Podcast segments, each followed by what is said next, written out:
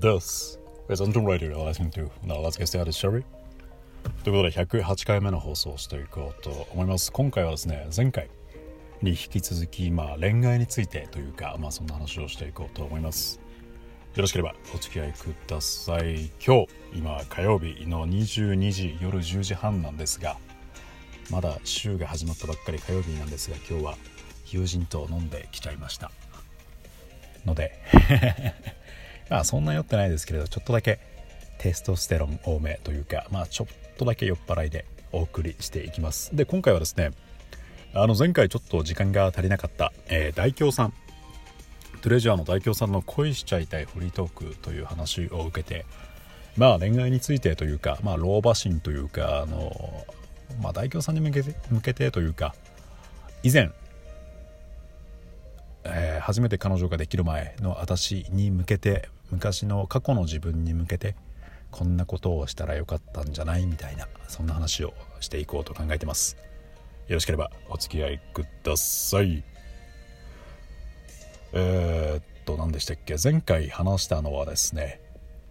なんだ恋愛するにあたってしたらいいよと思うこと2つを話していたんですがその2つっていうのが1個目。えっと自信を持つこと。でもう一個がまずは付き合うことだったかなっていう話をしたんですが今回は、えっと、ちょっと変えて自信を持つことと、えっと、パズルですね。その2つがポイントかなと思うんですがまず自信を持つことっていうのは前回も話したんですが、えっと、他人が決めたルールではなくて自分が決めたルールをしっかり守っていくことによってどんどん自信が蓄積されていくような内に秘めた自信ができていくような気がしますね。例えばなんですけれど私が昨日えっとね夜の8時くらいまでちょっと残業をしていたんですがこれ私が自分の仕事自分のノルマちょっと途中で終わらすのは気持ち悪いって決めて自分で決めて自分で残業をしたんですね。だからまあ結果気持ち良かったんですけれど対して昔私が日本で働いていた時私が例えば飲食で働いていた時はお客さんが帰らないから深夜12時24時くらいまで仕事をしているとかあるいはまあサラリーマン自体はそんななかったですけれど例えば翌日の朝7時までに書類を出せみたいなことを言われて泣く泣くなんでしょうね。午後8時午後9時くらいまで仕事資料を作り上げるとか。でその大きな2つの違いっていうのは自分で決めた残業かあるいは他人が決めた残業かっていう話なんですね。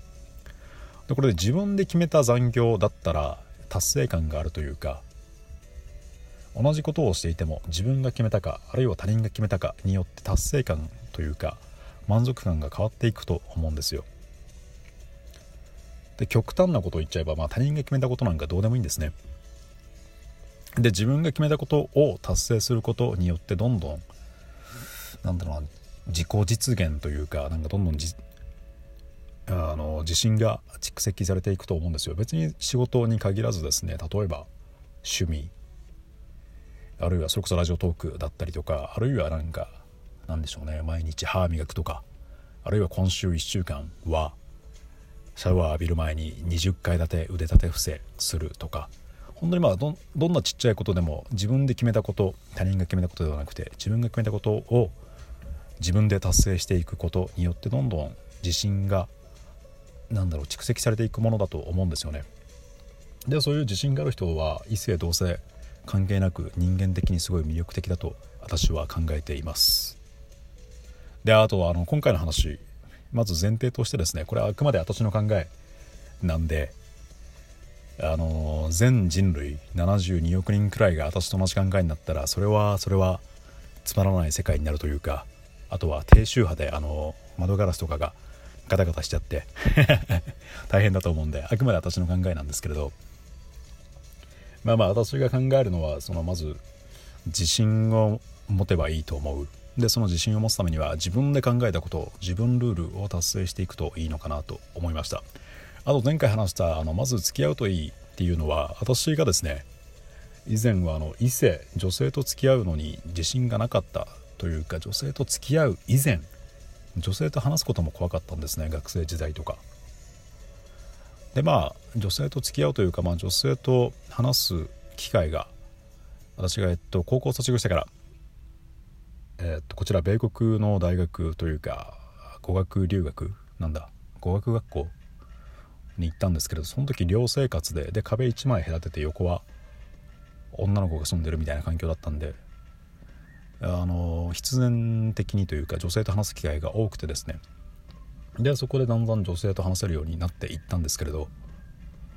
だからなんだろうなその女性に対する恐怖心を克服するためにもまずはまあ付き合うまでいかなくてもまずは話してみるといいみたいな話ですかね。前回の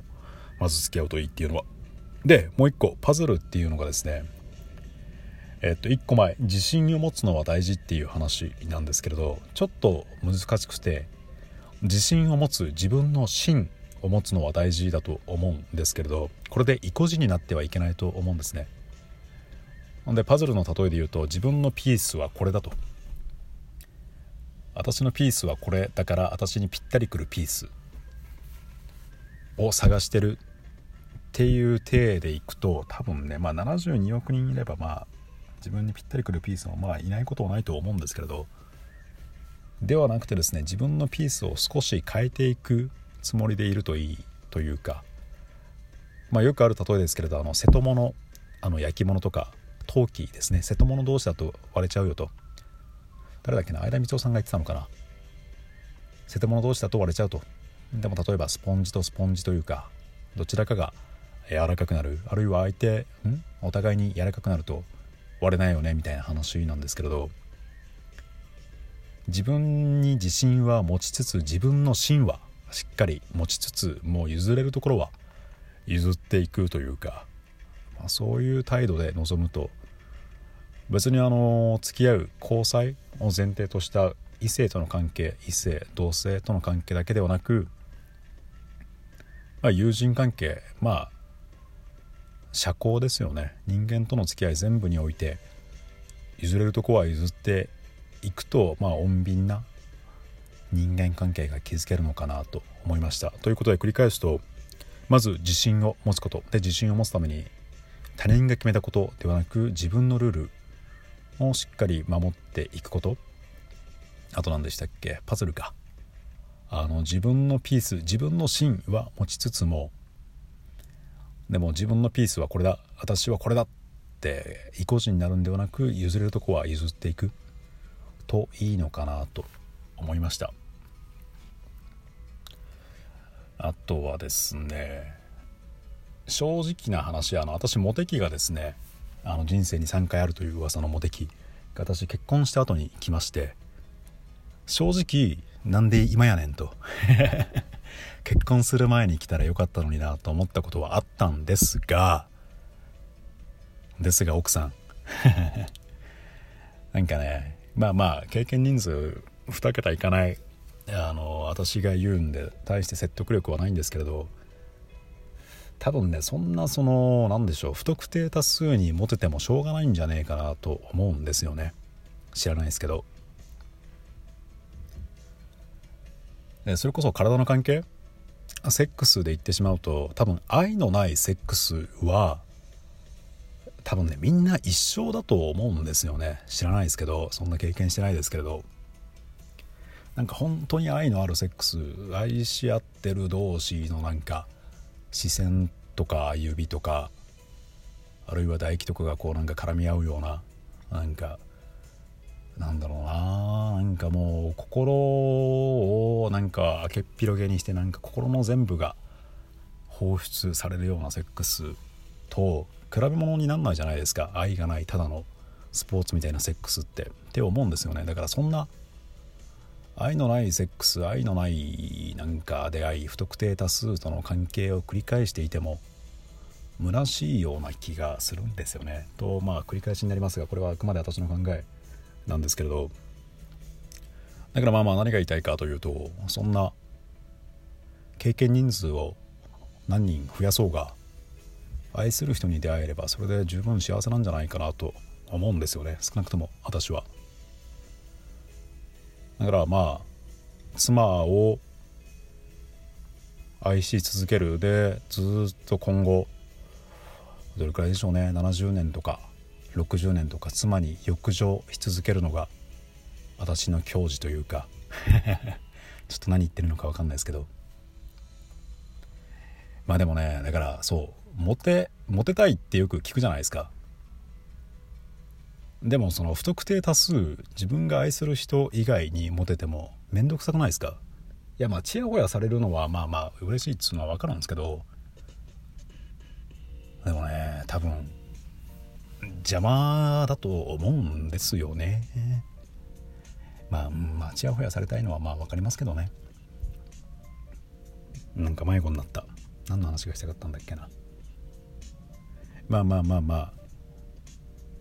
だからモテたいというかあの自分が本当に好きな人自分が愛する人を見つけるために何をすればいいのかっていう話。でまあ私が今回考えたのは2つ。まず自分に自信を持つこと。ああそうですね。残り1分ですがなんだろうな。愛する人パートナーを見つければ自分の人生が全部好転する。っていうのはあんまり良くない気がするんですよね。なんかうん自立している同士別に相手がいなくても生きていけるけれどそれでもくっついているから尊いと私は思うんですよね。みたいな話。ちょっと最後急な話が入りましたがここまでお付き合いいただいてありがとうございました。お相手はあなたの耳のひとときを奪いたいアンジョンでした。バイバイ